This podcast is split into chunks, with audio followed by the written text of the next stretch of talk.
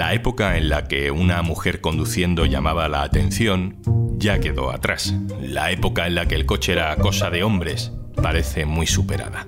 Pero si rascamos a nuestro alrededor, veremos que algo falla. Soy Juan Luis Sánchez. Hoy en un tema al día, mujeres con miedo al volante.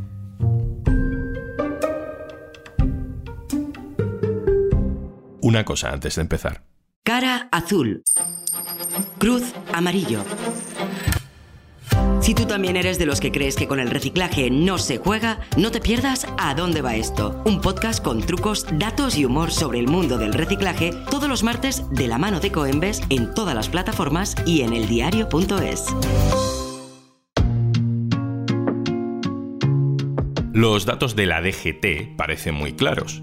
En España ya no existe una gran brecha de género entre hombres y mujeres al volante. El 58% de los conductores son hombres, el 42% son mujeres. De 1990 a 2020, el número de mujeres con carnet de conducir ha aumentado un 250%, pero a veces los datos no lo cuentan todo. Prueba a preguntar a tu alrededor.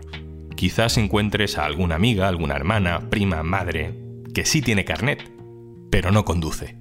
No puede, no quiere. Y eso se acaba convirtiendo en un problema, en una limitación. Por ejemplo, Carmen Ibáñez, compañera productora de este podcast. Hola. Hola, Juanlu, ¿qué tal? Carmen, tú tienes carnet de conducir, de hecho sí conduces habitualmente, pero en determinadas circunstancias me contabas que no, que no lo haces. ¿Cuándo?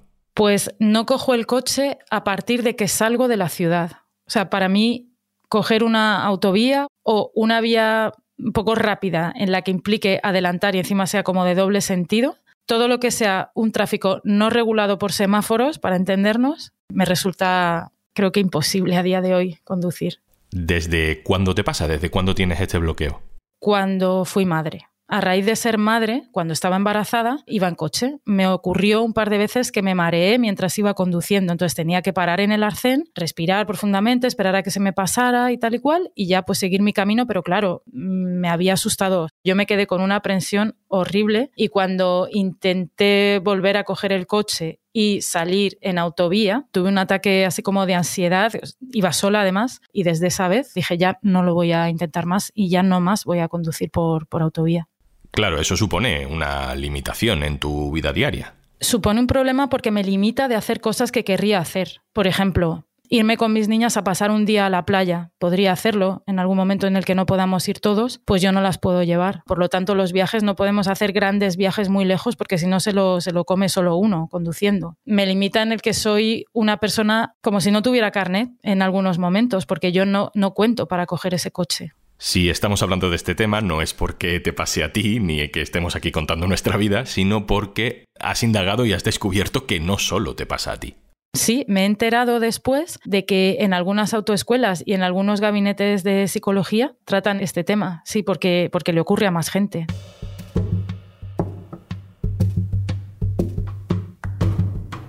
De hecho, esta fobia tiene un nombre. Es la maxofobia, el miedo a conducir. Está diagnosticado hay un informe de la Dirección General de Tráfico que dice que el 28% de las personas con carne de conducir lo padecen. Y me he dado cuenta de que este miedo no tiene que ver con nuestra habilidad personal, sino que más bien está relacionado con la manera en que conducimos, porque es una manera agresiva. Y esto es complicado, porque no todas las personas vamos con la vida con esa seguridad o ese aplomo por delante cuando estamos al volante. También me he dado cuenta de que esto no solamente le pasa a las mujeres, sino que también le ocurre a algunos hombres. Lo que pasa es que muchos o algunos de ellos se sienten incómodos a la hora de reconocerlo. El caso que vamos a conocer ahora es parecido al mío, porque también es una mujer con carne de conducir que no coge el coche. Se llama Gloria y en su caso ella no conduce nunca, ni en ciudad, ni en autovía, ni en la carretera nacional.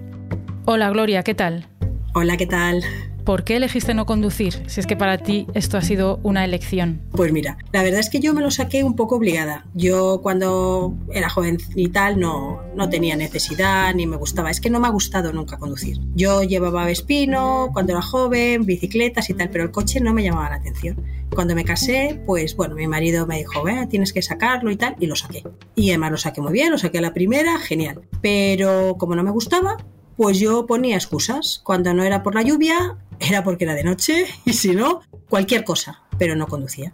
Y así ha ido pasando los años y, no he conducido nunca. Sí que te digo que estoy, yo me lo renuevo, o sea, me lo renuevo cuando me toca.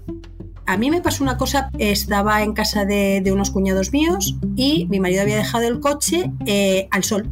Y entonces me dijo, Gloria, mm, cambia, ponlo a la sombra. Y yo, pues creía que, bueno, pues lo cogí, me senté y en vez de frenar, aceleré y me di un golpe con el coche, con un coche que había delante, que era también de la familia. Y en ese tramo, bueno, se rompieron los dos coches, porque además fue muy, muy rápido, fue ¡pum! hasta que choqué. Y desde entonces menos, claro, ya no lo he vuelto a coger. ¿Y tú tienes la sensación de que ese miedo te ha privado de hacer cosas que hubieras deseado hacer? Ahora es cuando sí. O sea, ahora sí que a lo mejor me arrepiento de no haberlo intentado porque ya te digo que ahora ya, pues bueno, pues estamos ya mi marido y yo, que ya somos mayores y sí que mi marido que, que ha conducido toda su vida y tal, por la noche le cuesta más o hacemos viajes largos, sí que ahora digo, ojo, si yo hubiera cogido el coche nos podíamos turnar. Es por lo único que ahora sí, ahora sí que me sí que lo echo en falta. Pero cuando era joven y tal, ¿no? Porque ya te digo que es que siempre he tenido, no sé si ha sido, no vaguería, ¿no? Porque yo no soy nada vago mis amigas me dicen que no entienden, siendo como soy yo, que no conduzca. No lo entienden, pero es una cosa mental. Gloria, un abrazo. Gracias. Un saludo. Adiós. Adiós. Creo que podemos parar aquí y acudir a la opinión de una experta para que nos dé contexto y nos explique si es algo que es reconocible como patrón en un número significativo de mujeres. Julia Cañero es antropóloga y nos ha mandado esta nota de voz para darnos algunas claves. Hola, Juanlu. Bueno, para, empezar me gustaría decir, eh, por muy obvio que parezca, que no hay ningún impedimento biológico en las mujeres para la conducción, ni hay diferencias con los hombres a nivel biológico, por lo tanto la base del problema es cultural. ¿Por qué es cultural? Durante mucho tiempo a las mujeres no se nos permitía conducir y aunque gracias a la lucha feminista esto ha ido cambiando en nuestro país, no podemos olvidar que la historia que ha dado forma a una determinada cultura, a nuestra cultura, es difícil de cambiar. Lo que me preocupa es que este miedo, esta inseguridad se le achaque a la mujer y no al sistema. No es un problema de la mujer, sino es un problema del sistema. Y al individualizarlo, muchas mujeres se sienten culpables por sentir este miedo. Si además son feministas, sienten mucha presión porque conducir se valora como un paso más para la liberación de la mujer. Y no conducir produce en ellas sentimientos de fracaso, de debilidad, de dependencia. Por eso la respuesta debe ser colectiva y no individual, como pasa con la violencia machista. Que con la violencia machista muchas mujeres sienten que es un problema suyo personal y sienten vergüenza y culpa a pesar de ser ellas las víctimas. Entonces, ¿cómo podemos empezar a hacer algo? Pues sacando a la luz todos estos sentimientos y compartiéndolos para hacerlos visibles ante otras mujeres y ante la sociedad, que otras mujeres sepan que a mí también me pasa, ¿no? Hacer una especie de Me con este, este problema que afecta a muchísimas mujeres y es un problema silenciado.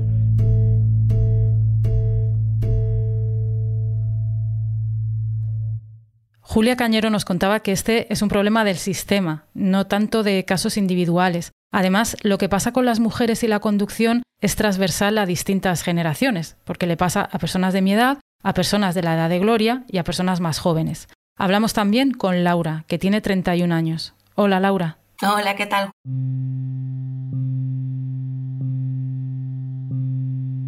A ver, Tú decidiste, antes de entrar en la universidad, o sea, a la típica edad para sacarse el carnet, decidiste que no era tu momento, no necesitabas conducir. Ahora, que con 31 años has empezado en la autoescuela, has decidido aplazarlo a mitad de camino. ¿Por qué?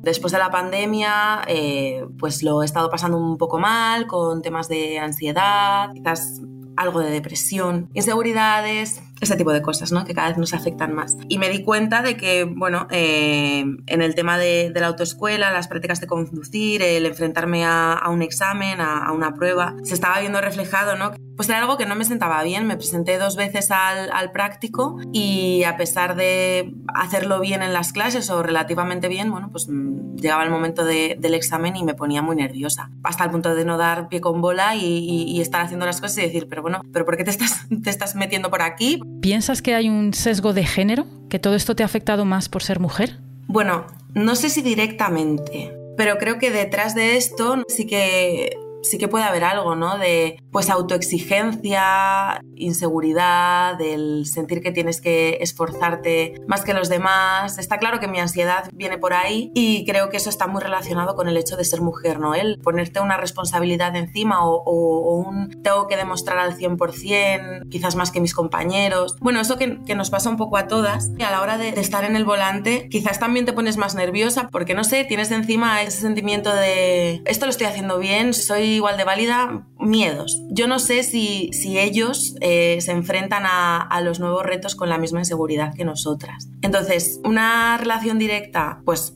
no lo sé. Pero algo más profundo, educacional, que está dentro de nosotras, probablemente sí. No sé si has percibido alguna situación que abiertamente sea machista en el entorno de la conducción. Sí que se han dado situaciones en las que yo he visto que mi profesor era abiertamente machista. Era un hombre mayor y bueno, pues por ejemplo un día para explicarme la importancia del embrague me dijo que bueno, pues que todos nos enfocamos mucho en el acelerador porque pensamos que, que el acelerador es lo principal, el que da las órdenes y él me dijo que bueno, que el acelerador era como un hombre, que hace mucho ruido, que bueno, que cree que él es quien ordena y manda, que grita mucho, que hace mucho barullo, pero que detrás de ese acelerador siempre hay un embrague que es como esa gran mujer que hay detrás de un gran hombre siempre, ¿no? Y que el embrague, bueno, pues tiene un perfil bajo, no hace mucho ruido, es discreto, pero al final dice, sí, sí, tú grita, tú haz ruido, que aquí hasta que yo no levante el pie no nos movemos. Entonces él, este ejemplo me lo puso pensando que, que estaba ensalzando la figura de la mujer, de la paciencia, de saber bien lo que hace y de ese perfil bajo y elegante, pero realmente es el mismo comentario rancio de siempre que representa a, ese patriarcado, a ese machismo de modeno que todavía hoy sigue ahí en todos los estratos, en este caso en, el de la conducción y el de las autoescuelas, ¿no? Pues bueno, pues, pues ahí está. Laura, muchas gracias. Un abrazo. Un abrazo, hasta luego. Carmen Ibáñez, compañera, muchas gracias por compartir tu historia y por indagar en este tema. Gracias. Gracias a ti, Juan Lu.